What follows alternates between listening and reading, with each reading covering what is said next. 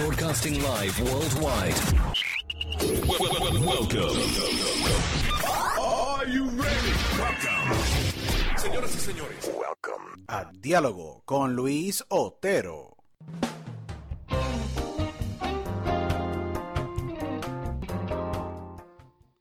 Bueno, muy bienvenidos a todos ustedes los que nos siguen a través de Diálogo con Luis Otero. Este es tu host Luis Otero. Tenemos un episodio espectacular para todos ustedes durante el día de hoy. Un episodio que llevo esperando mucho tiempo eh, por hacer. Así que le agradezco a todos ustedes, a los más de 55 mil eh, oyentes que nos escuchan a través de todas las plataformas de iTunes, um, basically Apple, uh, Spotify, iHeartRadio, Stitcher um, y muchas plataformas alrededor del mundo, al igual que Spotify. Le agradezco mucho la aceptación a todos ustedes eh, que nos han dado en Diálogo con Luis Otero. Les exhorto que nos sigan a través de Instagram, a través de Diálogo con Otero eh, y en Twitter a través de Diálogo con Otero. Eh, y nos pueden seguir en todas las plataformas digitales y nos pueden ver también a través de formato visual a través de youtube.com. Agradecidos también con la gran cantidad de personas que nos están siguiendo y nos están viendo a través de todas las plataformas. Así que agradecido que ustedes saquen el tiempo para escucharnos y eh, ver todo el contenido de nosotros acá en Diálogo con Luis Otero. Hoy tengo un gran invitado y un invitado para mí histórico, porque es una persona que yo respeto muchísimo, un gran amigo, eh, pero no tan solo que es un gran amigo, es un gran pionero, eh, un gran padre, es un, es un campeón en todos los, los sentidos de, de la vida. Este exponente de música, compositor, productor, productor ejecutivo y cantante, eh, fue el primer cantante nacido en Estados Unidos de descendencia latina en tener un joint venture con una disquera multinacional como lo es Universal Music.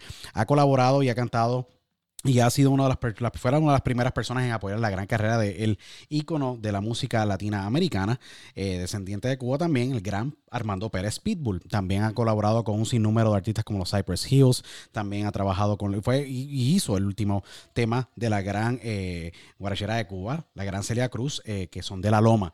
Este también eh, gran cantante, eh, ha sido pionero no tan solo en el Latin hip hop, en el trap, sino también ha abierto las puertas a nivel del mundo entero.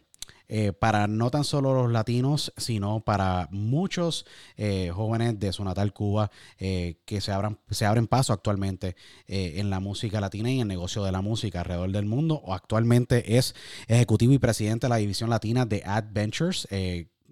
Básicamente una plataforma de distribución musical creada por el gran Chris Gotti, que fue parte eh, crucial y muy importante de la famosa disquera americana Murder Inc. Y también hoy día tiene su disquera 717 Productions. eh, en un joint venture con Rock Nation. Para mí es un gran honor y placer entrevistar durante el día de hoy, tener este gran diálogo a uno de mis grandes amigos de toda la vida, el gran José Guitián, Don Dinero. Bienvenido a Diálogo con Luis. Otero. Conocimos, ¿sabes lo lindo esto? Conocimos Carlos tú y José. He had just got drafted con Humacao. Sí, And, um, you know, we built a relationship. Te ha visto tú crecer en tu Wow, vida. Tú sabes increíble. que esto es lo que tú amas hacer, pero también cuando te conocí no tenías tu propia familia, ya tienes tu propia familia, eres casado, tú sabes, sigues luchando. Sí, no, eh, ha no- sido una gran, ha sido una, una gran, una, una gran vida eh, la que he tenido, igual que la tuya, que eres bendecido con una- unos grandes hijos, un gran hijo, el gran José Guitián, el, el- el- hijo de, de, de- de Don Dinero, es uno de los mejores jugadores de baloncesto y es una de las estrellas de eh, en, en Puerto Rico, en el baloncesto superior nacional, con una carrera no tan solo en Puerto Rico, sino en República Dominicana, Estados Unidos, eh, tuvo una carrera también increíble a nivel eh, colegial y, y- y tuve la oportunidad de conocer eh, a si Don tengo un chance, déjame si la gente no sé si esto lo puedo cambiar, por ahí te enseño lo de él que tengo. Mira, eso fue el otro día porque él hizo el Hall of Fame de la conferencia. Y no, so, hablando de José, te lo enseño, mira, esos son los números ahí. Yo tengo todos, los hijos míos tienen todito. Tengo el Sabián, mira, el Football Play que está en RPI.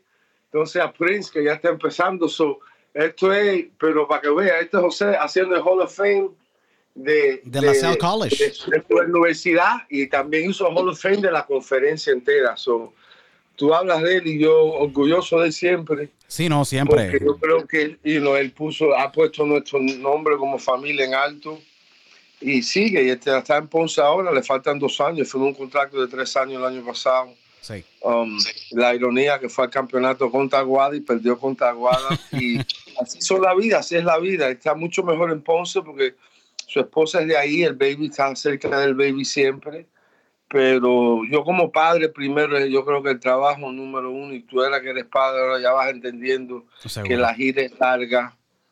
Um, los niños más, tú, cuando yo veo ahora los, los, los padres jóvenes, yo digo, wow, porque tú sabes, ya yo lo tengo los grandes, ahora los tengo que guiar para lo que es la vida, tú sabes, y tengo cuatro, a decir, la hija mía vive conmigo, tiene 27, José cumple 33 en enero, uh, Sabianta en RPI, una de las escuelas mejores en Troy, New York, de ingeniería en el mundo. Correcto, sí, RPI es, Troy, RPI es tremenda, americano. tremenda, tremenda universidad, seguro, seguro. Y, y entonces tengo a Prince ahora que le faltan tres años para graduarse de high school. Yo sigo luchando como siempre. Sí tiré el último álbum, es mi álbum número 10 que se llama La Buena o la Mala, La pero Buena lo hago porque tengo 50 años, men, y para enseñarle al mundo que si hacen lo que aman no hay edad, más en esto de, de rap, tú sabes. Los Jay-Z tiene 50, Puffy ya tiene 50, uno sigue sigue echando para adelante, pero utilizo la plataforma de la música para siempre dar mi mensaje. Siempre ha sido independiente. Antes de ser joint venture con Universal, yo llevaba ya, eso fue en el 2005, yo llevaba, yo empecé en 2001 y lo que hice primero es, es- es romper lo que era la, lo, lo que era el radio en ese momento, Luis. Sí. Todo era, era tropical. Eso fue... Pana eh, Pana, when Pana I charted. Billboard, when I charted Billboard, Pana Pana charted in the Latin tropical charts. How you like that? Increíble. top 20 and they, they didn't know where to classify it. Y, Wow. y yo creo que es como yo fui más o menos, en ese momento sí tenías a mexicano disco, sí, pero muchos se estaban yendo para Colombia, nadie los, en los radios no lo estaban tocando. Yo con Pana Pana y abrí esa puerta y entonces entró Tego, entonces entró Machete con Don Omar y Wisin Yandel y Daddy Yankee.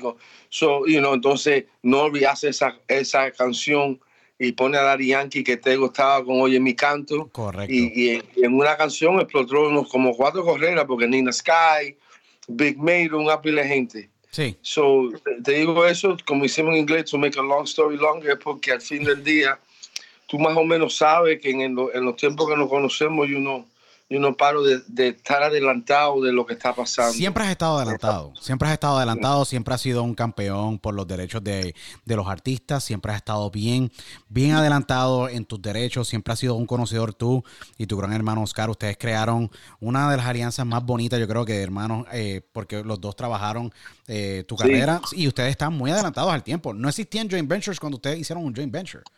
No, para que tú veas, antes de joint venture, este- esta es la ironía, es, antes de joint venture, si yo te digo que cuando yo acabo en el álbum en 2002, yo lo acabo con en marzo, en abril.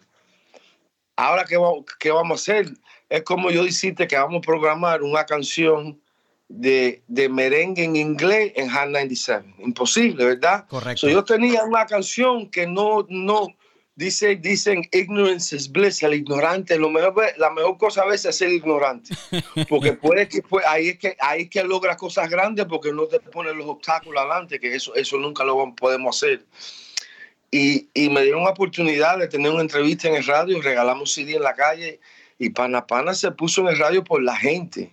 Sí. ¿Tú me entiendes? En, en, en Miami, en, en Salsa 98, Leo Vela fue que me abrió las puertas. y El mi vida gran cambió Leo Vela, siempre. el gran Leo Vela, un pionero de la radio que creyó siempre Y- los talentos nuevos, mano, de verdad. Sí, bueno, él de principio, después de abrirme las puertas, le abrió las puertas a muchos artistas urbanos, pero él fue la razón que esto cambió, porque un programador de su poder dijo, no, vamos a hacer algo diferente. Y, y- y el timing, yo llegué con esa canción y estaba luchando. So, you know, en esos tiempos nadie, entonces cuando nosotros explotamos en el radio, no teníamos ni, eh, teníamos el álbum acabado, pero no teníamos distribución todavía. Y nos, Wow. nos- dio distribución a Ricky Records, un local distributor para meterlo en las tiendas. Entonces nos dice, sí, ah, ah, la, el, la- el primer orden son 10.000 CD. Wow. Ustedes no tenían ni. ¿Cómo iban a hacer los 10,000 Entonces, CDs? a Wow. un dólar. Entonces llamamos a una compañía en California y tuvimos que pagar un dólar. Él nos pagaba el CD a 7 dólares. Pero teníamos que entregarle 10 mil CD y nos costábamos un dólar 20 centavos, 12 mil dólares de inversión para entregarle los CDs. Entonces, nunca se me olvida el día que lanzamos el álbum, estábamos en vivo en Salsa Wow. 98, en vivo, la gente llegando al lado de la tienda, yo sudando, el- la línea era larga porque si tú comprabas un CD yo te lo firmaba. Oh my God. Nunca se me olvida cuando la viejita salió dijo sold out. Yo rompí el en Miami en ese día vendiendo CD en todas las tiendas y más en esa tienda, pero estaba en vivo en el radio, en salsa. Olvídate, en esa época no había ni MySpace. Yeah, and that- eso era lo, yo, yo digo que eso era lo bonito de esa época. Radio, Don dinero, ven para acá y Leo Vela, ven para acá, compra el CD. Y cuando dicen sold out, Leo Vela dice, bueno, ya no tenemos más CD hoy en la tienda, pero ven para acá anyway. No, eso fue increíble. Yo, hasta cuando me recuerdo en ese momento, yo como un joven diciendo, wow, mi sueño se ha hecho una realidad. En ese momento, vendiendo CD, no había nadie. Y en ese CD yo tenía un featuring, una canción en inglés, y el featuring era con Pitbull. Sí. En ese momento, que y él estaba ahí conmigo ese día. Eso fue impresionante, pero a la misma vez, ahora, ahora, ¿qué hacemos? ¿Qué es lo próximo? Porque el, el álbum salió y yo no tenía video todavía. Wow. Porque no sabíamos lo que estábamos haciendo. Sí, estabas aprendiendo. You were Espérate. learning on the go. Estabas aprendiendo on the go. Entonces, Wow. viene un, un- entonces viene un productor que me dice, oye, estoy creando un show nuevo que va a salir en, en un canal nuevo de Telemundo que se llama Mundos. Y, entonces, espera, óyeme. Entonces Wow. me dicen, entonces me dicen, no te podemos pagar, pero hay un show en, en Mundos que va a ser grande de música urbana que se llama El Roof. The Roof con el gran Frankie Needles. Ah, sí, so, entonces, no, antes de eso, Antes- antes de eso, el, sí. roof, el piloto del roof fue yo como artista, Felix Sama como yeah. Félix, el D- DJ Sama. DJ Sama. DJ, Sama, Sama, y, y, wow. Y Yulisa, que estaba en BT. Oh my God. Qué Y ese era, tiempo. tiramos el piloto. Y ahora, yo le dije a ellos, no podían pagarme. Yo me dijo, si saca el piloto, tiene que tirarme el video de pana a pana. Oh my y darle, God. y, y darle rotación. Por eso la gente pensaba que yo, la gente pensaba que yo era el dueño del canal. Porque le hice los favores del principio y no, y no, no le, y no, no- o sea, cuando no, casi como una mafia, pero con respeto, que diciendo, no, a ese no lo toque, que él puede hacer lo que quiera aquí porque él no abrió las puertas, ¿me entiendes? Sí, no, y Porque no le cobraste. de- de- No le cobraste ni nada, tú sabes. Like, look. No, porque estaba ahí de principio. Yo siempre, yo he Wow. hecho muchas cosas sin cobrar y por eso tengo tantas puertas abiertas porque estaba al principio. Mira, eh, en esta gira que hice en Miami ahora, si tuve la gente, el amor que lo- los camarógrafos, todo el mundo, Everyone. dinero, ah, ¿sabes? Porque me quieren y me respeten, así mismo como tú, porque yo, yo quiero y respeto a la gente. So, Oh, yeah. sea, mi carrera sea linda, pero a la misma vez sigo en este momento tratando de ayudar a los artistas independientes, porque yo siempre fui independiente, estoy Siempre. diciendo historia. Entonces, ahora al año y medio es que viene, eh, yo vendí, fui casi doble platino en ese momento solo. Tú vendiste como En- 200 mil copias, algo así. You, you sold a Yo lot of empecé con records. 180 mil copias, que en ese momento Eso era, era platino. unheard of. 100,000. Eso era unheard of. Eso era unheard of. Platino era 100 mil, platino era 100 mil en ese momento. 50 era oro, platino 100 mil. Yo estaba a 180 mil copias con Ricky Records solo, a 7 dólares el pop, colectando mi billete cada seis meses. Entonces viene Universal y quería distribuir el mismo álbum, pero quería que le dieran y me dieron otros 150 mil dólares. Para el mismo disco que ya estaba vendiendo, pues a ellos lo iban a poner en todas las tiendas. ¿Y sabes lo que yo hice con ellos? Que ellos nunca han visto. I shipped gold. I shipped 50,000 records. They never seen that. That means they made their money back and then some. Pero era un licensing deal, nunca fue artista de ellos. Qué increíble. ¿Me entiendes? Lo que le puse dos canciones extra y el cover en vez de blanco lo pusieron rojo. Yo ¿Verdad? me acuerdo, yo compré ese disco. Yo, lo- yo me acuerdo, yo compré Ah, ese y disco. ese fue el que ellos pusieron en todos los lugares que lanzó. Entonces, después de eso, ellos me ofrecieron un deal como artista. Y yo, nunca voy a ser artista ustedes. Y vinieron muchas disqueras. Y yo le dije a mi hermano, I'm getting a joint venture. Mi hermano dijo, ¿qué es eso? Y dije, eso que yo quiero mi propia disquera. Ellos me van a dar billetes, pero yo soy dueño de todo. Yo le expliqué lo que era, porque nadie hace lo que yo hago. Correcto. Es la razón. So, man, me duré un año y medio, casi dos años, y tuve three joint ventures on the table. Universal vino y dije, ok, no quiero que este se vaya. Y me dieron un deal. ¿Sabes lo que pasó? Fue lo- la peor cosa que yo hice cuando me uní con Universal. Sí. Ahí Wow. fue que la carrera de un dinero empezó a ser así. Wow. Yo Porque no, no tenía, no, ellos no entendían. Cuando yo le explicaba a ellos lo que, no, lo que yo necesitaba de marketing, en Los Ángeles necesito un van, hay que regalar mil CD cada. Ellos decían, regalar CD. Acuérdate que en, en esa época CD, Eh, eh, CDs que era lo que hacía dinero. eh, Vender disco era lo que hacía es que ellos no, ten- no entendían el street marketing. Ellos tenían a, a Palina Rubio, a Cabaz. Era muy diferente. Eran diferentes artistas. te digo, el artista más grande que tenían era Talía. Wow. Tenían a Carlos Vive en su época, tenían a, Celia. No sé si tenían a Celia, pero te digo que los artistas, son cuando esos artistas, tú le cogías la canción del estudio y ir directamente al programador de radio y vamos. Wow. ¿Cuánto es? Los míos teníamos que trabajarlo en la calle. Yo dije, hay que darle. Y ellos no entendían eso. So, ya yo sabía que coño, porque tenían, necesitaba un street team aquí, un street team allá. No entendían. So, lo que pasó fue que no, y yo una persona agresiva. O sea, tú no puedes decirme que no. Yo ahora con el, yo estaba, y todos los artistas que estaban en Universal no vivían en Miami. Vivían en Colombia, vivían en otros países. Vivían en otros países y no conocían el cómo la gente tenía. ¿Cómo como se, yo vivía en Miami, hip hop? Luis, como yo vivía en Miami, yo me le metía en la oficina todos los días. Ah. Y ellos estaban cagados. Y cuando yo, en esa época yo andaba, en esa época yo andaba con 10 gente. Sí. Yo te entiendo. toda mi gente metió en la nevera comiéndole los lonches a la gente. ¿sabes? Yo, yo, yo, estaba, yo soy, yo soy bueno. En ese momento yo no era bueno. Yo era de pinga. ¿Sabes? Yo era candela, mi hermano. So, y yo hablando allá, yo me le metía en la oficina del presidente que era Jesús en esa época y Walter Combs era vicepresidente. Walter, era, eh, Walter, era, vicepresidente en aquel entonces, imagínate, esto estamos hablando de los años 2002, 2003. Ellos habían firmado a, Looney Tunes en esos momentos los productores más grandes. Eso fue en el 2004, 2003, 2004. ¿ah? Eso fue en el 2003, 2004, ¿verdad? Por ahí, más o menos. 2003, 2004, por ahí fue que yo estaba para arriba y para abajo en, la oficina. ellos, ellos dicen, ahí viene un dinero. Pues seguro sí. Mira, tú sacaste con Universal 2003 Don Dinero and the Revolu All Stars. Yo, porque tenías un Revolu que le, me imagino que le montabas al. Porque yo hice otro, yo hice con. Ahora que sí. Otro tío con mi hermano. Sí. Para firmar artistas, porque en ese momento yo no tenía un joint venture. So yo hice otra disquera con otro socio, un judío, Llora, y en fin, empezamos a firmar artistas para ayudarlo. Wow.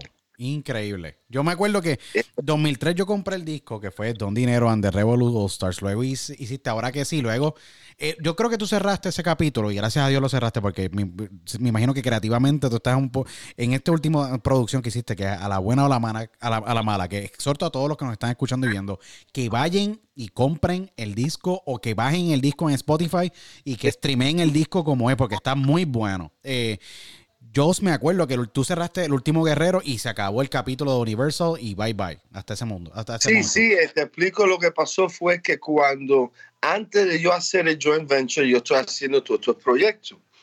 El disco que vola sigue, tengo un licensing deal de que vola con Universal. eso, se sigue vendiendo como es, seguro. Pero todavía me querían clavar, me querían como artista y yo me hacía el ¿Me entiendes? Me ofrecieron 50 mil dólares adelante y 5 años y me diste 150 mil para tu license el mismo. Me estaba ofreciendo, pero ellos son así de low boy. Yo dije, esto es lo que yo quiero. Yo quiero un joint venture y lo quiero de dos álbumes nada más. Yo no voy a estar contigo cinco álbumes en esa mierda. Pero cuando me meto ahí, yo le entrego dos álbumes en dos años y salgo. Porque vi que no había apoyo. Yo le entrego la, el, el, el ahora que sí, se lo entrego en 2005 el último guerrero se lo entregó en 2006. Tenía una opción, dijo, no, dame release de la opción y me fui. En el 2007, por ahí, cuando me hice FAG, me convierto a lado, entonces ahí que tiro a, I Don't Wanna Be a Star en inglés por MTV, 3, pero sin la, sin, la máquina atrás. Ahora empecé yo más o menos, pero eh, había un momento que el reggaetón cogió tanto que los Estados Unidos no, no, no me programaban So, yo me fui para California, me fui para Colombia, mi música alrededor de todos los lugares, pero siempre en todo esto, hasta con el joint venture, fui independiente en el sentido, yo José Guitián, yo firmo a mi artista Don Dinero, que soy yo abro una disquera José Guitián, Don Dinero Music y firma Don Dinero. Ahora, si tú quieres negociar, si tú quieres Don Dinero, no hay problema, tienes que hablar con José Guitián. Y la gente decía, pero es el mismo, yo, yo verdad nunca tuve un manager, manager, siempre tuve gente que yo le di, porque yo sé lo que quiero. Mi hermano le enseñé el juego, completo. hizo, mucho, hizo muchas cosas. seguro, el gran Oscar. Ah, sí, sí, no, mi hermano fue que, que conmigo, fíjate, juntos abrimos muchas puertas, pero yo siempre entendí el negocio cuando mi hermano supo que yo era el dueño de todo, fue que empezó a abrir su disquera. Pues espérate, aquí yo no voy a tener nada, él es el dueño de todo, pero entonces él abrió Guitian Brothers Music, él empezó a firmar artistas. So, teníamos un momento en Universal, teníamos casi cinco disqueras. ¡Wow! Cinco labels. Increíble. You guys Cinco were labels diferentes. A. Baby Rasta, cuando se dejó de gringo, le dimos su disquera. Él tenía un joint venture también.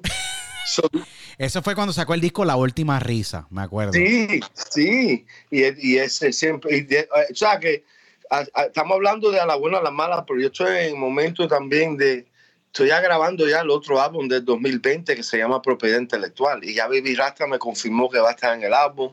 No va a tener un appeal featuring grande, pero sí va a coger gente que yo quiero que... o sea, es que tú siempre, no- has sido, no- tú siempre has sido así, tú siempre has trabajado con esos, sí, artistas grandes, sí, pero siempre, la, tú siempre, en todos los discos tuyos siempre ha habido un talento nuevo. Siempre. hay que apoyar los talentos nuevos porque es el futuro. Calcula tú que te encanta el deporte, una temporada sin rookie. Eso existe. Eso no existe. Nunca. Ah, Y no es saludable, no es saludable para el negocio tampoco. Entonces, en con nosotros no hay ligas, no hay equipos, so, hay que apoyar los talentos nuevos. Pero ahora yo hablo que yo nunca, yo nunca he tenido un artista firmado. Porque no le quiero. ro- Cuando tú, en esa época tú dices, este es mi artista, es que tú eres el dueño de su propiedad intelectual y, y- y es, es.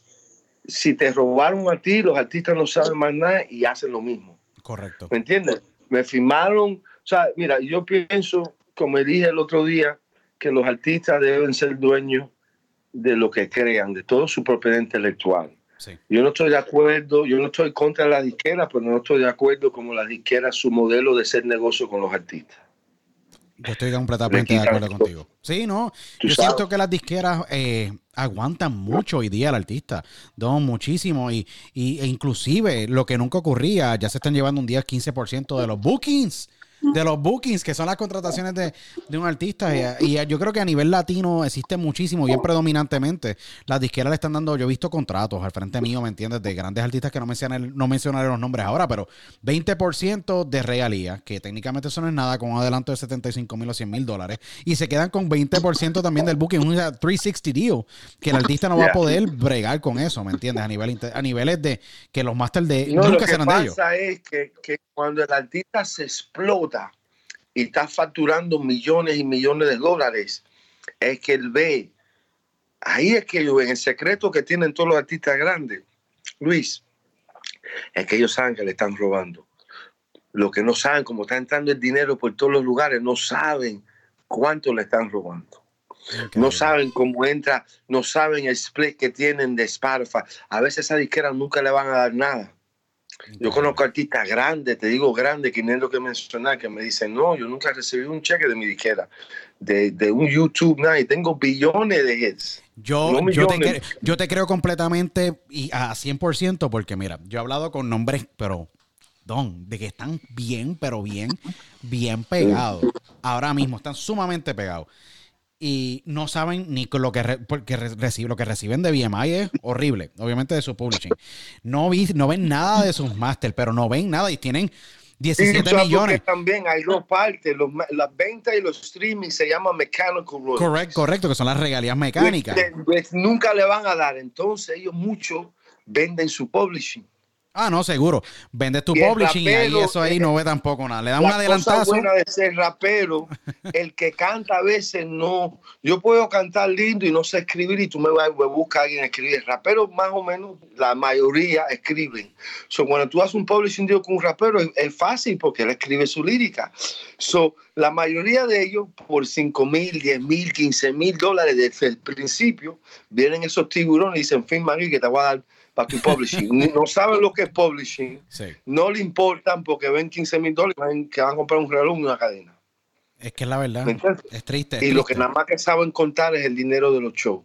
Eso es lo que saben. Bueno, si me quedo pegado, pum, me dan show y con los shows yo me hago millonario. Y la disquera dicen, hasta la disquera se pusieron rápida. Y yo me acuerdo cuando Gustavo López me habló de eso. El gran Después Gustavo López, que hoy día es el, el Después- dueño. después, sí. no- nunca se me olvida, en el 2006, cuando acabo con Universal, me voy a la oficina de Machete a hablar con Gustavo López. Gustavo, nadie sabe, Gustavo López fue que inventó el 360. Y te digo por qué. Él estaba llorando diciéndome, Wisin Yandel, este mes hicieron 3, millones de dólares en show, pero vendieron 35 mil discos nada más. y yo no tengo un porcentaje de los shows. Tan, ahí fue que inventaron esa talla. Yo siempre di, y tú, y tú muy bien que mencionas al gran Gustavo López, que hoy día obviamente es el presidente de Saban Music Group, que estuvo hoy, obviamente.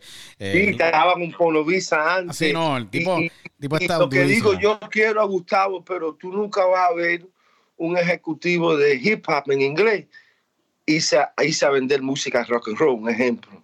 Correcto. Y él hizo eso con Fonovisa y estaba con los mexicanos, estaba vendiendo eso.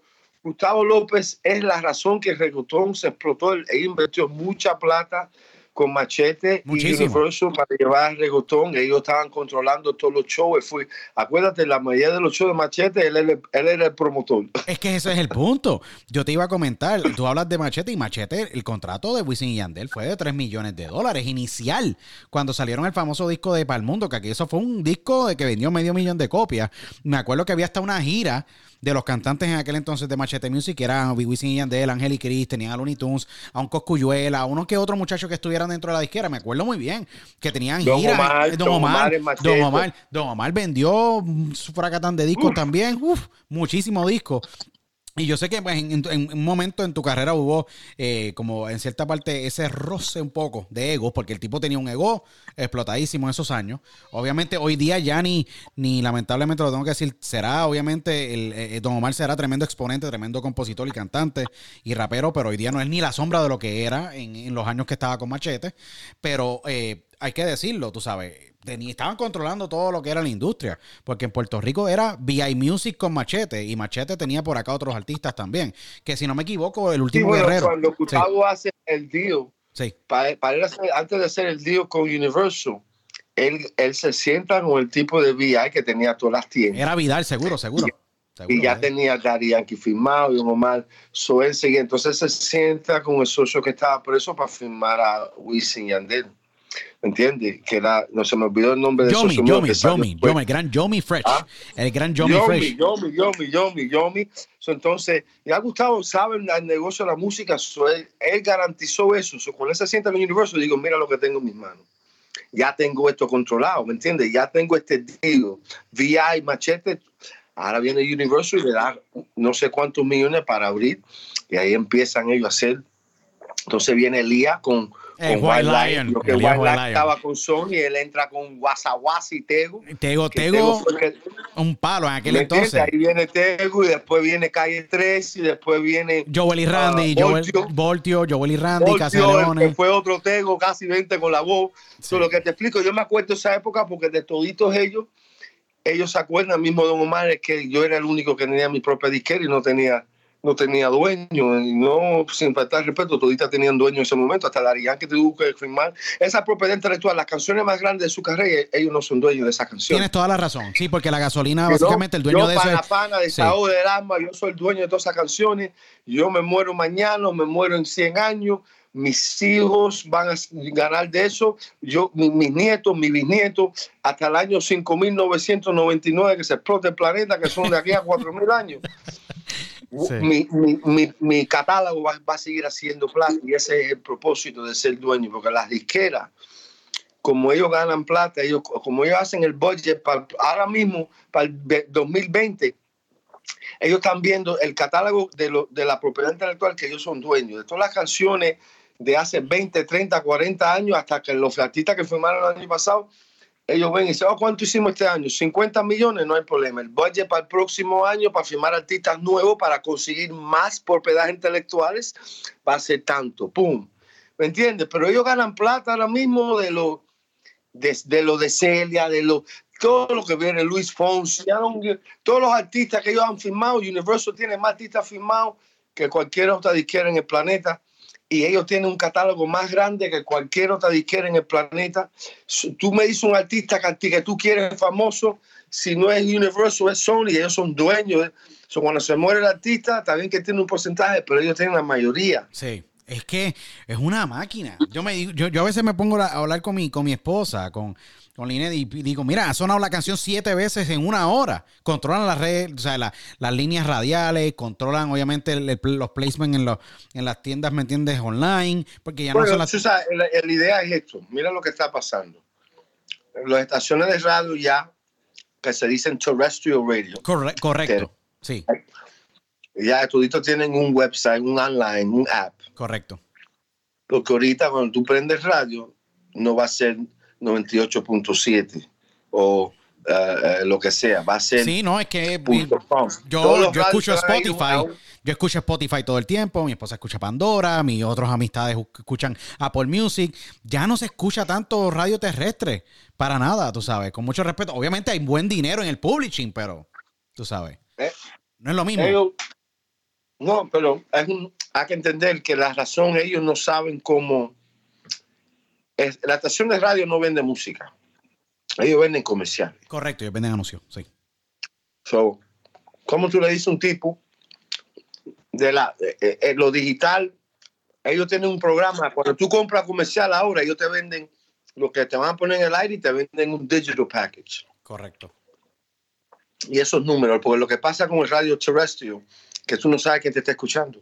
Ahora mismo con tu podcast, tú vas a saber exactamente quién te está escuchando, cuánta gente, qué lugar, quién pagó, quién, cuán- cuánto. Tú puedes ver, tú puedes escuchar, tú puedes saber hasta cuánto el averaje de- del podcast tuyo están escuchando. Tienes 15 toda la razón. 10 Sí, ¿no? Y, y- y usualmente estamos en un average actualmente de, de unos 15 mil downloads. Y, o sea, y lo digo aquí abiertamente agradecido con todos los que nos escuchan, porque yo... no va a seguir subiendo, pero esos son analytics, son números Sí, que tú puedes utilizar y la vida son números. El deportista ahora mismo, este año, el pelotero, mira cómo hizo los Nacios. Tú no juegas bien los números. Cuando viene un contrato, decir, sí, me metiste 20 home pero eso fue hace dos años. El año pasado no hiciste nada.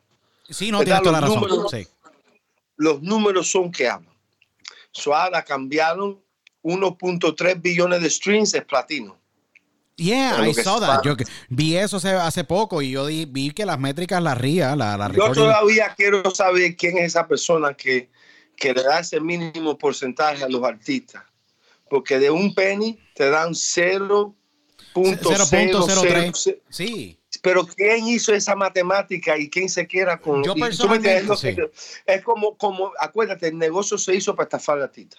Yo completamente estoy de acuerdo contigo. Y estoy 100% de acuerdo contigo porque siento grandemente que el Music, el Music Modernization Act, que recientemente se- se- se actualizó, eh, obviamente para poder enmendar y buscar que obviamente entidades como la Facebook, como Pandora, como Spotify, como iHeart, como Amazon Music, como un montón de otras plataformas pudieran pagarle a todos esos artistas por todas las veces que ha sonado. ¿Qué pasa? Yo siento grandemente de que eh, estas, estos poderes tan grandes se sientan y ponen unas cantidades exuberantes, pero se diluyen en miles y miles y miles de artistas. ¿Me entiendes?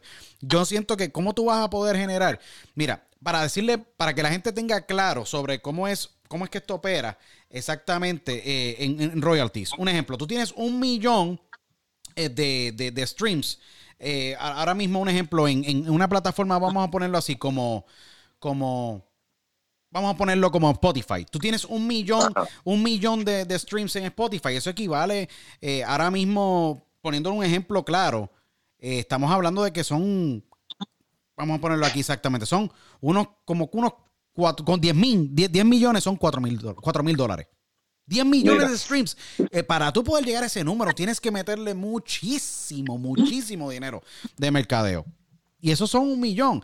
Y si tú lo llevas a 100 millones, que para poder tener 100 millones es un montón. Estamos hablando que son 40 mil dólares en, en- en- en revenue, en, en- en ventas. Y yo encuentro que, contra, está fuerte. Don, y la métrica no es equivale a lo mismo que los americanos, porque los, Ahora a los latinos los tasan más por, por y mucho esos menos. son los números si tú eres el dueño de la propiedad intelectual. Ah, correcto. Tienes toda la razón y por no, eso... eres- no te van a dar nada. Sí. Por eso es que Adventures es tremendo y se lo exhorto a todos, ¿me entiendes? Adventures es tremenda plataforma creada por el gran Chris Gotti, obviamente con Don Dinero como presidente de la división latina. Ya llevas allá varios años, más de cuatro años ya trabajando desde el comienzo de la plataforma y han Y- y ustedes... hemos ido, la diferencia entre nosotros y, la- y todas las plataformas son buenas, ¿me entiendes? No, seguro. La cosa linda de nosotros es que no, pero la diferencia entre nosotros es que vamos a las ciudades. Yo hice una gira más de 150 ciudades en cuatro años y eso es, eh, ahora voy a hacer otra, pero ah, más o menos con Chris en lugares que son más americanos que latinos, pero ah, siempre han visto latinos ahí. Y dando seminars, explicando a los artistas cómo ser dueño, operar y monetizar su música. Sí. Sí. Aunque no utilicen la plataforma de nosotros, si van a, a Tunco, CD Baby, DistroKid, no importa. Pero la idea es que hoy en día tienen más oportunidades para ser artistas de, de- en toda su vida porque no necesitan una disquera, lo que necesitan es distribución. Tienen el marketing en Instagram, Facebook, Twitter de gratis, Snapchat. Lo que tienen es que producir contenido. Y tú todos los días, con, me estoy tomando un cafecito, ¿sabes? los chamaquitos en venta pueden tener contenido para empezar a coger followers y darle música. Sí. O sea, soy yo.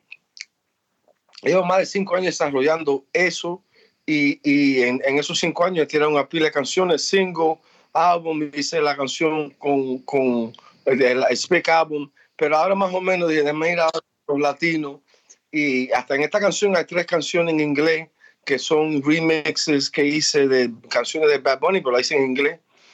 Pero yo hago esto pa- para más o menos enseñarle a la gente utilizando la plataforma de nosotros, lo que sea es, cuando tú me ves así, yo no tengo disquera, yo tengo distribución, yo lo estoy haciendo yo mismo, yo, yo invierto mi plata, yo me muevo, pero hay niveles. Si tienes 300 dólares nada más para invertir en tu música, te enseñamos cómo hacerlo, puedes sacar eh, 30 dólares de Instagram ads por una semana, o sea, es manera. Es que ustedes son entonces- este tipo de- de- de- de dinámica es muy importante para todos los artistas, exponentes que nos escuchan, porque tenemos muchos. Esto es importantísimo y les voy a decir por qué. Cuando tú tienes, estás limitado de presupuesto, porque obviamente en la música, pues tú tienes que tener dinero para poder mercadear, etcétera, y tienes un budget limitado, pero tienes un veterano, como un don dinero, un gran Chris Gotti, que hizo esto con su hermano, Irv Gotti, en su momento con Murder Inc., cuando tenían, yo creo, uno de los portfolios más grandes del, del mundo del hip hop, con Ja Rule, con Ashanti, Bueno, los productores más grandes de hip hop son Dr. Dre y Irv Gotti. Correcto, no, sí, no, by far, com- completamente. Y tener esta experiencia dándote a ti y guiarte, cómo invertir, aunque sea 300 dólares, un ejemplo, en tu música, de la manera más inteligente, tú vas a ver el return para atrás, ¿me entiendes? Sí, nosotros compramos 25 estaciones de internet que son BDS stations que pagan BDS. Cuando nosotros, cuando tú, tú hace- te haces miembro de Adventures, te enseñamos cómo ah, llenar los papeles bien para todas las canciones que tú nos entregas a nosotros. We can license the music, podemos ponerlo en película. Nosotros cuando O sea, lo que firmaron unos chamaquitos- mira, firmaron Yeah. unos chamaquitos de North Carolina, entregaron su música, HBO lo cogió y le entregamos casi 50 mil dólares, que esa gente ni tenía ni 300 follows en Instagram. No, correcto. So, idea es, cuando tú sabes operar, monetizar, tener tus papeles bien, te estamos enseñando cómo hacen la disquera con tu música, que me, antes de sacar una canción, tenga esa- que todo está firmado bien, que el productor le pagaron, que todo, ah, te estamos enseñando eso. ¿Me entiendes? Ya eso, ya eso tiene un valor porque educar es, es darle poder a la gente. Vamos a ver claro, en la música urbana, ahí nadie está saliendo de la universidad. La mayoría de los raperos están saliendo de la cárcel, están en la calle. ah. So, es algo que es difícil, pero, pero la idea ahora, yo estoy empezando un- un- una gira que se va a llamar Soy Dueño. Chris está haciendo Own en inglés, yo en español. So, la, la idea es cuando yo hablo con un artista, le pregunto, ¿y tu música? Y, y tú eres el dueño y tú estás por decir, sí, soy dueño. Si no eres, te voy a enseñar cómo puedes ser dueño de tu música. Yo te voy a ser sincero, esto es fantástico porque yo Mi siento. que- próxima, mira, mi próximo álbum, para que tú veas cómo estoy, se llama Propiedad Intelectual, para que sepan que la bomba disquera te quiere firmar, tú eres una propiedad intelectual. El momento que tú firmas ese contrato, ellos son dueños de tu imagen, de tu nombre, de todo. sí, Y hay que entender eso. Sí. Eh, vendiste tu alma porque vendiste lo que amas más, tu música, aunque ese cheque que te den te puede salvar tu vida y sacar tu mamá y tu papá y todo el mundo del gueto. No te estoy diciendo que es algo malo sí. pero mucho después, mira lo que le pasó a Lil Wayne, le pasó cuando se despiertan y empiezan a enfocarse en el negocio porque no sabían el negocio, estaban en su momento y dicen, wow, está bien, yo me gané 30 millones, pero yo facturé 300 millones. ¿Qué pasaron con los otros de 270 Slim millones? Williams y ¿Para Birdman se quedaron con ellos. Slim Williams y Birdman se quedaron con ellos, técnicamente. No, pero eso es una talla, te estoy explicando. Hay artistas No, ahora mismo, en, en latino ahora mismo, sin mencionar que están pegados ahora mismo, que garantizados. Están acabando con ellos, pero ellos no saben porque... Yo sé. Mira, Mira, yo sé, Don, mira un ejemplo, mira. El 90% de la industria, y yo lo he hecho, yo he hecho este ejercicio, no saben registrar una canción en el copyright. No saben registrar, no. saben qué es una SR205, no saben qué registrar básicamente una canción en BMI. Tú le preguntas si tienen básicamente su Sound Exchange hecho. No, a veces no tienen ni BMI ni ASCAP. Correcto, que es lo más ridículo del mundo. Y es bien, bien loco entender básicamente que tú tienes una carrera, estás facturando y todo lo demás, pero tú no has capitalizado nunca tus regalías, no tienes tus copyrights, no tienes tu, tu propiedad intelectual, tu nombre no está registrado. O sea, tú no tienes Porque trademark. La razón es porque no aprenden el negocio y al no aprender el negocio está bien. Búscate a alguien, un socio, alguien que no quiera ser rapero de la calle, que es un tipo inteligente, para que te ayude. Mira, yo pude llegar porque yo sabía, pero tenía a mi hermano que hacía mucho lo que se llama dirty work, hablando con la gente, se movía. Tienes que buscar a alguien que lo vaya a apoyar, pero si no aprenden el negocio, No hay, no hay quien te la salve a la larga. a la no hay nadie- larga, a la sí. larga se lo van a meter. Olvídate. La A la larga se lo van a meter. Sí, la verdad, completamente. Tengo Porque el negocio sí, se hizo para estafar al artista. Ese es el negocio. sí. Yo tengo un, un empresario grande, no quiero mencionar, que él me dice, yo me lo eh, no sé si puedo decir malas palabras. No, seguro. Puedes Pero- decir como esto Oye, es freewheeling. Luis, Luis, él, él me dice, yo me lo chingo a todito, porque los artistas no son fieles. Eh, bueno, yo, yo completamente. ¿Y sabes por qué? Los artistas son, son prostitutas. Hay que comprarle ropa, hay que vestirlo, hay que buscarle la esquina y decirle, tú trabajas aquí, es la tarima. Ellos se ponen la tarima a bailar, a cantar, ¿verdad? Eh, eh, tú recoges la plata, son, son prostituticos. Y, y el pimpe que está haciendo todo el billete, y el pimpe es la disquera. No, correcto. Eh, es tremendo modelo como lo pones para obviamente el que para la gente lo entienda. So que es muy importante si tú eres artista, mira, edúcate. Don, siempre nunca se me olvida en el año 2000, esto es historia verídica. En el año 2007, yo conozco a Don Dinero en Puerto Rico a un viaje. Me acuerdo muy bien que en aquel entonces yo conocía ya de la distribución digital, regalías, etcétera. Pero Don se sentó conmigo y me dijo: Muy importante que te eduques y que conozcas y que atesores el negocio. Porque si tú atesoras o conoces el negocio, vas a poder operar toda la vida y vas a poder ayudar a cualquier artista. Yo no soy artista, pero obviamente vas a poder tener un buen futuro. Mira, aquí no está. Don lleva corriendo un maratón. He did in sprint. Lleva una carrera de más de 25 años con mucho éxito, altas y bajas como Tengo todo el mundo. 50 años para que vea. Tengo 50 Sí. años. You know? Y pero te digo es porque soy dueño de mi propiedad intelectual. No necesito. Mira, estos artistas si no se paran en una tarima, pasan hambre. Tienes toda la razón. Yo Porque conozco seguir muchos. trabajando. Y para Conozco seguir muchísimos. trabajando tienen que quedarse pegados. Y la disquera, a veces la disquera es este el truco. Te firma por cinco álbumes, tú entregas el álbum y dices, no me gusta, pero me gustan dos canciones y te dan billete para el- sencillo. Te quedas pegado y tú tienes que sacar el sencillo para que ellos lo pongan billete, lo pongan en el radio y tú salgas el show.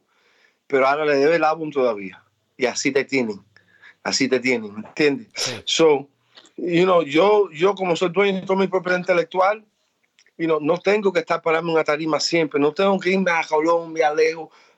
Ahora no te digo que no dejo, como dicen en inglés, it's not that I don't leave money on the table, porque Sí. me, me han llamado Choy, yo digo, no, no, y no que tengo todo el billete en el mundo, es porque sé quién soy, para dónde soy, y yo no tengo precio. Yo tengo un dicho que dice, lo que se puede comprar es barato. Es verdad. Tienes toda la, Mire, tienes el toda amor, razón. el respeto que tenemos nosotros no es lo mismo como yo cualquier show. Yo ahora mismo hice Miami, un promotor, pero yo le pagué la publicidad para el promotor, ¿verdad? Ahora es íntima amiga mía, ella ma- la gente, pero eh, yo sé que yo puedo irme, yo puedo, si yo quiero estar en Despierta América toda la semana, eso se paga, man, brother. Una publicista buena. Yo quiero estar, yo quiero estar pegado en el radio, eso tiene precio. Seguro. Pero tú sabes que, como tú empresario, como siempre has sido, sabes cómo corre todo el negocio. Otras personas no lo pueden hacer. La experiencia. No, no, no, es imposible, pero yo por eso estoy yo ahora explicando a la gente eh, eh, que tú puedes. Yo quiero que los artistas entiendan que pueden tener momentos de carrera, pueden ser ejecutivos, pueden hacer, sabes, yo estoy escribiendo un libro que voy a sacar, tengo la línea ropa Cuban Connection que es Stocos Online y no lo que estoy copiando es lo que han hecho los, los americanos. Jay-Z, un tipo de Brooklyn que vendió crack, es billonario. Pero, y no es de la música. y- Y, no sí. es de la música. Mira, te voy a explicar algo. De los de los billón, el billón son 999 millones más uno, ¿verdad? Un billón, 50 millones de la música nada más. Deja que eso se te hunda, calcula. sí, porque él ha invertido, como tú siempre has dicho, ha invertido en otras áreas. Tú tienes Pero diversificación en no otras áreas. más invertido, él se- cuando se hizo presidente de Def Jam, También. Es inversión, es una oportunidad, pero aprendió el negocio, no esa oportunidad como trabaja. él ah, siempre tuvo su propia disquera, tuvo la línea de ropa, y ah, so él sigue, mira, entonces él dijo, voy a poner una, voy a ayudar a los artistas, a los, a los peloteros latinos y negro-americanos que lo están explotando estos judíos y estos gringos, y voy a poner un sports agency. Y abrió Rock Nation Sports, que yo siempre estoy en la oficina. Abrió Tidal, tiene su distribución también. ¿Sabe? Tidal, como Spotify. Y esa Spotify, esa gente se han gastado millones tratando de destruir ese tipo. Sí, ahora se metió con el NFL.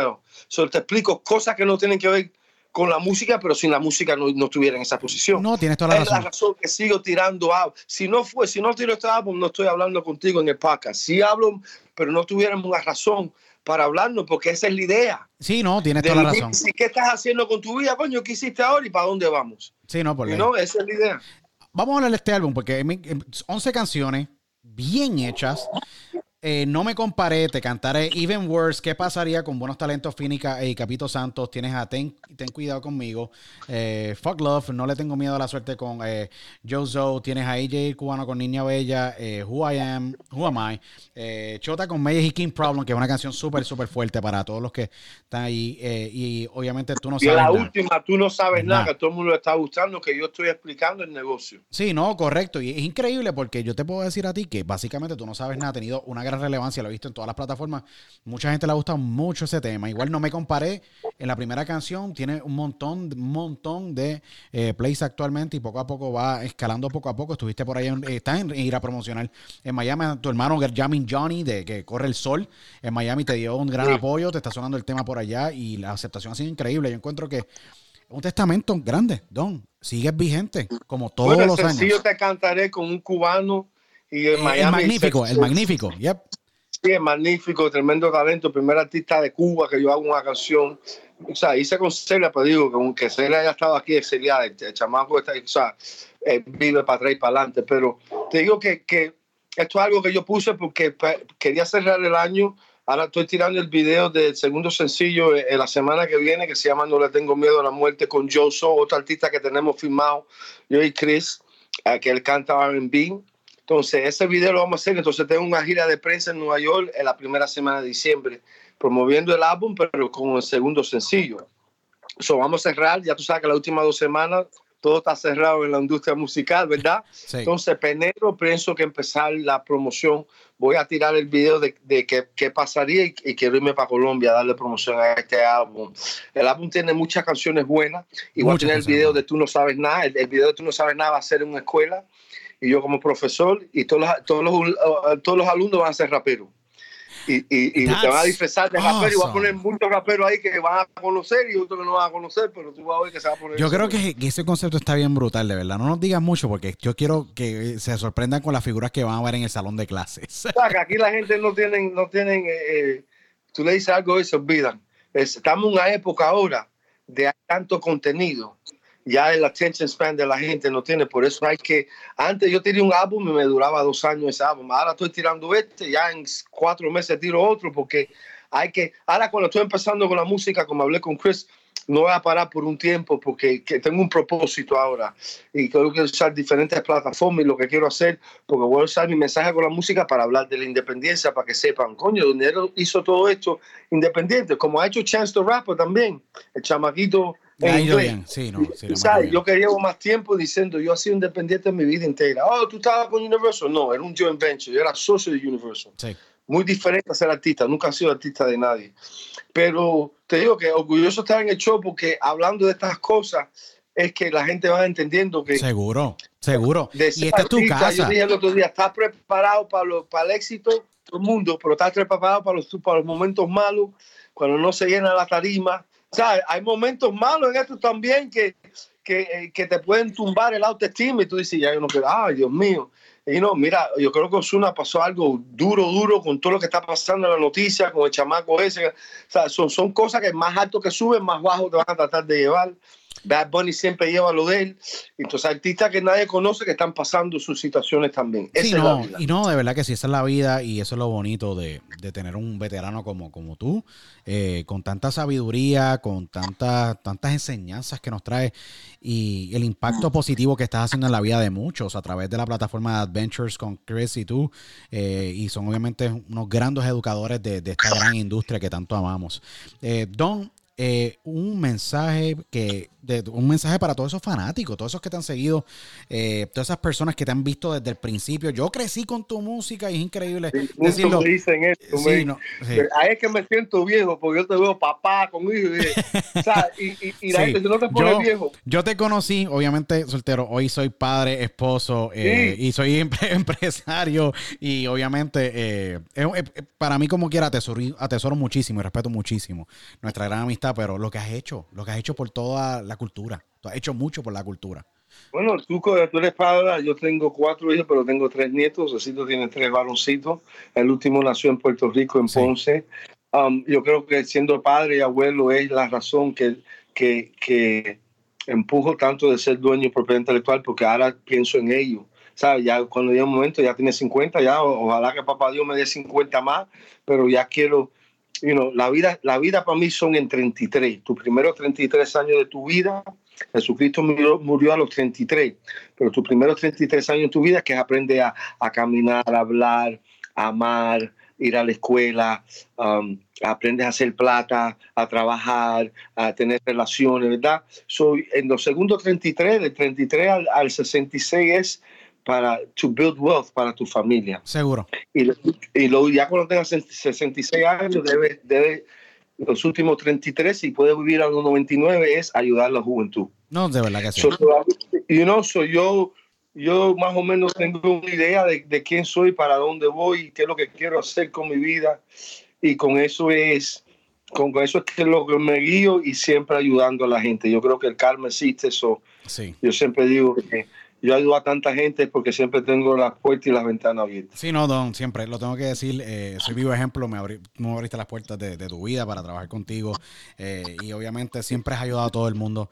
Eh, te respeto, te agradezco que seas tan buena persona conmigo y lo digo públicamente y que siempre tengas un sí para los talentos nuevos. Yo creo que ojalá sean más como tú, ya que pues haces mucha falta muchísima falta. Gracias, gracias. Y tú sabes que yo, tú hablas, es la razón que yo creo que me quedo joven, porque cada vez con un talento nuevo, le siento esa energía y me acuerdo cuando yo lo quería.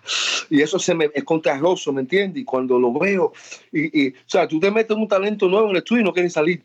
Y ya yo estoy viejo, yo me meto ahí a las 9 y a las 2 de la mañana me voy. Y a las 2 quieren otra canción. Y yo, yo lo dejo con el ingeniero y me acaba con ellos y me voy por mi casa. ¿Entiendes? Porque ya la experiencia, pero cuando yo era joven yo entendía eso. Ah, y ahora las drogas que se meten ya no es fumar nada más. Esta gente se mete una droga fuerte, de verdad. Sí. O sea, son los jóvenes. Tú sabes que en, el rap tienen tallas diferentes. So, siempre en el estudio, tengo un estudio aquí en Nueva York con Chris Garin. Ahí, Don Omar grabó su última álbum ahí también. Um, una pila de gente han utilizado ese estudio. Y estoy en Nueva York, regresé a Nueva York para estar cerca de mi, mis hijos, pero aquí es que se mueve el negocio y se mueve todo. Y, o sea, la gente que sabe que yo me crié en Nueva York y Miami es mi segunda casa. Seguro. Pero pienso regresar a Miami en tres años. Cuando acabe de Prince, ya puse a Sabian en la universidad. Me falta Prince, cuando lo ponga en la universidad. Entonces regreso a Miami con mi familia también, pero para, para poner casi una escuela, un building de adventure para ayudar a la gente. Yo creo que la tecnología va a seguir avanzando. Muchísimo. Eso va a ser Muchísimo mucho más fácil para sacar la música. Mira nosotros la entrevista, cuando empezamos yo y tú, que nos conocimos en 2007, no, no podíamos hacer esto. Es calcula verdad. que yo te digo, calcula que yo te hubiera dicho back then, va a haber tecnología que podemos vernos por tele. Tú dices, calcula lo que viene, mi hermano. Sí, sí, no, esto, esto un hologram, tú vas a estar en mi sala con un hologram parado, y, oye, yo en tu casa parado hablando de un hologram. Sí, no. Eh, lo que viene increíble, mi hermanito, y orgulloso de estar en tu show no, y viendo que tú un gran honor, un, un, gran honor, un gran honor tenerte aquí en el show. Yo me alegro que hayamos, ya hemos tenido esta oportunidad de poder dialogar esta, y tener este diálogo de, tan productivo, tan bueno. Ojalá existieran más diálogos como este, porque eh, una persona con tanta sabiduría, con tanta experiencia, con tantas puertas abiertas, con tanta historia, tiene mucha historia. Y esto solamente son unos poquitos de historias de, que Don tiene. Porque son muchísimas historias más eh, de los, en los premios Billboards, todas, todas esas barreras que, tú que tú dijiste eso, quiero decir que lo puse en Instagram finalmente son miembros del Latin Correcto. y te iba a decir eso, mismo ahora mismo. Nada más que tienen, yo creo, como 5 mil miembros mundialmente. Yo siendo una persona que ahora eh, no sabía que ninguno de mis discos fueron nominados por Grammy porque nadie nunca lo, lo puso. nunca los nadie los inscribió. yo, no es nada más mi álbum. Puedo ver un álbum que yo y yo lo puedo tratar de meterlo para consideración. Es la idea también. Que vaya te quería felicitar por, eso yo nunca he hecho nada en el movimiento por mí, lo hago por, por el movimiento. Tener una, voz ahí y poder decir, hey, vamos a empezar o vamos a hacer esto. soy muy orgulloso de eso. soy miembro de la este Academia de los Grammy. Sí, ¿no? Ya eres miembro de la Academia de los Grammy. Eh, sí, eso es grande, eso es muy grande para, para mí como hip hop, artista de hip hop. No, de verdad que sí. ¿Dónde te pueden seguir en las redes sociales, Don, para todo el mundo que nos ven? Bueno, Instagram, Instagram es dinero717 Uh, Twitter es Don Dinero, Facebook Don Dinero y Don Dinero 717. Tengo dos páginas ahí, una para la izquierda y otro personal. Y otra vez, me orgulloso de verte, sigue luchando. Seguro. Uh, el mensaje para los oyentes, no tienen que ser raperos, lo que sea. En tu vida, yo siempre digo, escoge un sueño. O sea, hay mucho que, que su sueño es llegar a los Estados Unidos y, y, conseguirse un trabajo y triunfar. Lo que sea en tu vida, escoge un sueño. Si no tienes un sueño, algo para vivir, la vida se convierte en una pesadilla, mi hermano. Y hay que tuve la gente frustrada y brava. Y no tiene que ver con dinero. Siempre va a haber alguien que tiene más y alguien que tiene menos. Si tienes un techo, alguien que te quiere, si tiene un cafecito por la mañana, él es más rico que piensa, ¿me entiendes? No, seguro. Ese es el idea. Objetivo. No, de verdad que sí, como el gran Don Dinero decía, para todos ustedes, Pa'lante, pa'lante, que nadie pare el gran elefante. ¿eh? Ah. Sí, eh, pa'lante, que nadie pare este elefante. No, de verdad que sí. Esa es una, una, de las famosas frases de, de Don y ahí los dejo a todos ustedes con, con esa gran frase que obviamente te ha distinguido a ti por muchos años. Te agradezco sumamente muchísimo por aceptar la invitación. Don, que se vuelva a repetir. Obviamente quiero estar aquí otros meses. Y mira, y tú, y tú, yo siempre, yo aprendo. Me, me, diste la talla de Skype. Vamos a meter la Skype ahora en un, un, plug para Skype. Yo no tenía ni la aplicación porque la, el FaceTime mío es por la gente que conoce y mira, aprendí algo nuevo para poder ser entrevista. no, súper, de verdad que sí. No, es tremendo, es tremenda, y tremenda hoy tengo el show mío, tú hablas de eso. Yo tengo un show también de radio que tiene 150 mil unique listeners. Estamos en nueve estados diferentes. Los jueves por la noche lo hacemos de 11 de la noche a la 1 de la mañana y se llama El Punto de Spot. Y soy yo, hosted by Chris Gary Don Dinero. Y, y lo hacemos para ayudar a los artistas independientes tener un lugar que pueden venir y, a practicar, porque la entrevista hay que practicar y todo, pero eh, todos los jueves o cuando salga de aquí más tarde tengo que ir para el show. No, eso, eso, es parte de, eso es parte del negocio. Tú nunca, tú, tú nunca paras. Y te nuevamente, no, eh, mi grande respeto, Don. Espero verte muy pronto. Sabes que eh, esta es tu casa siempre. Mis respetos. Te agradezco muchísimo. Bendiciones para ti, tu familia. y a todos los que nos escuchan y nos ven, por favor, síganos en las redes sociales, arroba diálogo con Otero en Twitter y, y, Instagram. Sigan a Don Dinero, Dinero717 en Instagram, Don Dinero en Facebook, Don Dinero en Twitter y Don Dinero también 717 lo pueden seguir en, el website. Compren el disco y vayan y streamenlo a la buena o a la mala con Don Dinero. 11 temas inéditos, increíbles. Este disco salió en octubre 18. Ha habido un apoyo increíble y por favor apoyen la música buena. Don, que se vuelva a repetir, agradecido con tu tiempo y nos vemos en la próxima en Diálogo con Luis Otero. Hasta entonces. Chao. Gracias, hermanito.